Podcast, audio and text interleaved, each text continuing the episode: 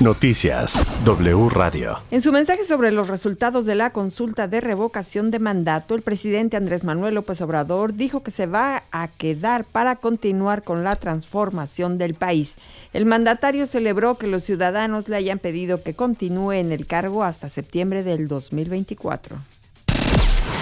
PAN y PRD presentaron una denuncia ante la unidad de lo contencioso electoral contra el dirigente nacional de Morena, Mario Delgado, quien llevó en una camioneta a votar a varios ciudadanos en la consulta de ayer domingo e incluso lo presumió a través de sus redes sociales.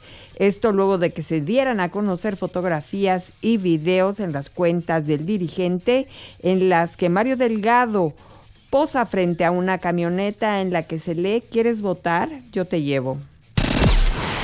Y el dirigente nacional de Morena, Mario Delgado, se defendió de las acusaciones de acarreo que los partidos de oposición hicieron en su contra luego de evidenciar pues su oferta de llevar a quien quisiera subirse a su camioneta.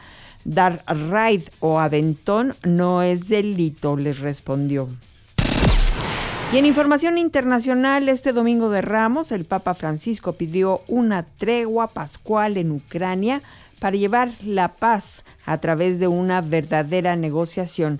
El pontífice lamentó el uso de la violencia al recordar el martirio de Jesús de Nazaret. Dijo que cuando la violencia se usa ya no se sabe nada de Dios que es Padre ni tampoco de los demás que son hermanos.